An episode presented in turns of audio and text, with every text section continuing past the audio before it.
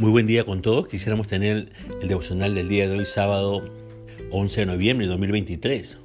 Hoy nos corresponde reflexionar en el pasaje de 1 de Juan, capítulo 3, a partir del versículo 11 hasta el 15.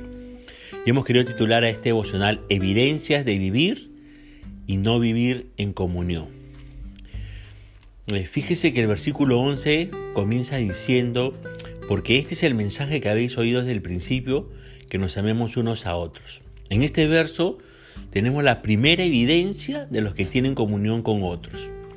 Esa evidencia es, el amarnos unos a otros. Desde el comienzo de la dispensación cristiana se ha enseñado que el amor a los hermanos es una obligación divina.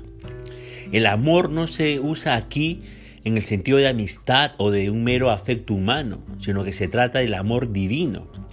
Es amar a otros como Cristo nos amó. En realidad esto no se puede conseguir con las propias fuerzas de uno sino solo en tanto que el Espíritu Santo dé fuerzas para ello. El amor hacia los hermanos es prueba de que somos hijos de Dios, como usted puede también leer en el versículo 14 en su primera parte de este capítulo 3 de 1 de Juan. Ahora, en el verso 12 vemos un ejemplo de falta de amor. Usted sabe que Caín y Abel eran hermanos, hermanos de sangre, y en muchos aspectos eran muy parecidos. Sin embargo, Caín asesinó a su hermano. ¿Por qué? ¿Por qué le mató? Porque sus obras, sus acciones eran malas y las de su hermano eran justas. ¿Cuál era el problema de Caín? Fíjese que el problema de Caín eran los celos, la envidia. Ese fue el pecado de Caín. La envidia fue lo que caracterizó a Caín. Él tenía envidia de su hermano y esa pasión le impulsó a cometer un asesinato. La envidia, usted sabe, se encuentra en el corazón humano.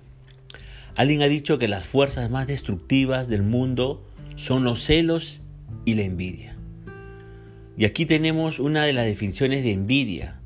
La envidia es un descontento, es un malestar, una tristeza o pesar por el bien ajeno. Es un deseo intenso por aquello que no se posee. Estas características describen la personalidad de Caín. Y estos factores fueron el motivo por el cual Caín mató a Abel. Y es que Dios había aceptado las acciones y obras de su hermano y no las acciones y obras de Caín. Ahora, en el versículo 13 encontramos la segunda evidencia de los que tienen comunión. Dice allí, el mundo nos aborrece. Es un principio básico en la vida humana que la maldad aborrece a la justicia. Y esto explica por qué el mundo aborrece a los creyentes. La vida justa del cristiano pone en la picota la maldad del incrédulo.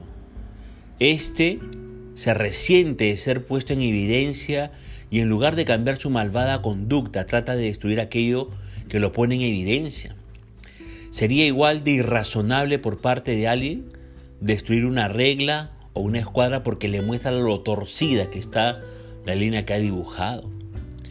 Ahora, el apóstol Juan habla con seguridad acerca de la nueva vida en el versículo 14 en su primera parte. Dice, nosotros sabemos que hemos pasado de muerte a vida en que amamos a los hermanos. Es un hecho destacable que cuando una persona es salvada, adopta una actitud totalmente diferente para con los cristianos. Esta es una de las maneras en que recibe la certidumbre de la salvación. Empieza a amar a los hermanos. Y aquí el término hermano se refiere claramente a todos los demás seres humanos que han pasado de muerte a vida. Ahora, solo Dios puede producir esta clase de amor. Para el creyente, el amor hacia los hermanos es algo muy especial, es un milagro. Antes de nacer de nuevo, uno tiende a mirar a los hermanos, entre comillas, con desprecio y considerarlos hipócritas. Posiblemente aún observe unas fallas en ellos. La nueva vida no ciega los ojos a las debilidades ajenas, pero llena el corazón de un amor semejante al amor de nuestro Señor Jesucristo. Ahora, pasemos a ver las evidencias de no vivir en comunión. Una primera evidencia de no vivir en comunión con otros es no amar a los hermanos, como dice el versículo 14 en su segunda parte. Alguien que no ame a un verdadero hijo de Dios puede pretender ser cristiano, pero la escritura dice que permanece en la muerte. Es decir, siempre estuvo espiritualmente muerto y así es como sigue estando. Por lo tanto, su corazón está lleno de odio. Es como Caín, que era del maligno. No ama porque no ha tenido la experiencia de nacer de nuevo. Pero veamos a continuación la segunda evidencia de no vivir en comunión. Aparte de no amar a los hermanos, esa persona tiene tendencias malignas, como usted puede ver en el versículo 15 que dice, todo aquel que aborrece a su hermano es homicida, y sabéis que ningún homicida tiene vida eterna permanente en él. A los ojos del mundo, el odio no es algo malo, pero Dios lo llama homicidio. Un momento de reflexión demostrará que se trata de homicidio en embrión. El motivo está ahí, aunque el acto pueda no cometerse. Así, cualquiera que aborrece a su hermano es homicida. Y cuando el apóstol Juan dice que ningún homicida tiene vida eterna permanente en él, no significa con ello que un homicida no puede ser salvo. Solo quiere decir que un hombre que característicamente aborrece a sus semejantes es un homicida potencial y no está salvado. Ahora, el cristianismo es una religión que enseña que la obediencia exterior no es suficiente para complacer a Dios, sino también hay que tener rectitud de corazón. Si usted guarda resentimiento contra alguien que le ha hecho daño, está alimentando un cáncer maligno que con el paso del tiempo lo destruirá. Por eso no permita que una raíz venenosa de amargura se desarrolle en usted, menos en su iglesia. Recuerde por favor las evidencias que nos dicen que tenemos comunión con los hermanos. Si usted dice que tener comunión con los hermanos, tiene que amar, amar a su hermano, amar a su prójimo. En segundo lugar, ser consciente de que el mundo le va a aborrecer.